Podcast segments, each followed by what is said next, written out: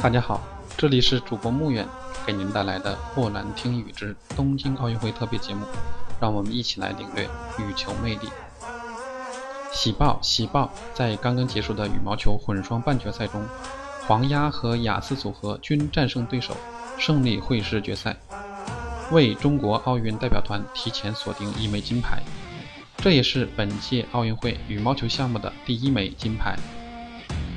在八点开始与日本队比赛中，黄鸭组合第一局遭到了日本渡边勇太、东野有沙的顽强阻击，双方打得非常激烈，比分交替上升，分差从没超过三分。日本组合以二十比十九率先拿到局点，黄鸭组合顶住压力追成二十平、二十一平。但最后还是以二十一比二十三遗憾痛失第一局。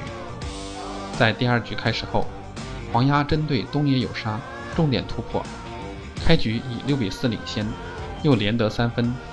技术暂停时以十一比五大幅占优。随后日本组合开始疯狂反扑，黄鸭组合体力稍显不支，被追成十二比十五。关键时刻，黄鸭组合稳住阵脚，耐心细致，稳扎稳打。把比分差距又扩大到五分，最后以二十一比十五把大比分扳平。局间休息时，王一律叮嘱黄镇平：渡边和东野现在不敢轻易起球，更多的是打网前平推，所以你出手要果断，尽量在网前左右调动。来到关键的第三局决胜局，黄鸭商量的战术发挥出明显效果，黄东平在网前非常积极。为王一律创造出很多进攻机会，以十一比五进入技术暂停。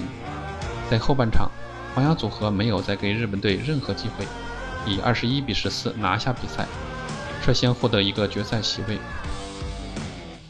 而原定于九点三十五分开始的雅思组合对阵中国香港邓俊文谢颖雪的半决赛，因场地占用推迟到十点多才开始。第一局中，雅思组合作为头号种子。可能有思想压力，状态有点发紧。虽然开场以十一比四领先，但被慢热的香港组合连续追分，分差一度缩小至两分。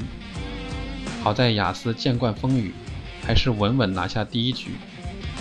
第二局开始后，雅思组合状态恢复，全面占据主动，特别是郑思维在后场不断打网前落点，香港组合毫无还手之力，分差不断拉大。最终以二十一比十三的悬殊比分获得本场胜利。两场半决赛结束后，黄鸭和雅思组合微笑携手，胜利会师决赛，稳稳把混双这枚金牌收入囊中。让我们再次恭喜国羽！以上就是本期的全部内容，谢谢您的收听，并欢迎您关注主播穆远的沃兰听雨。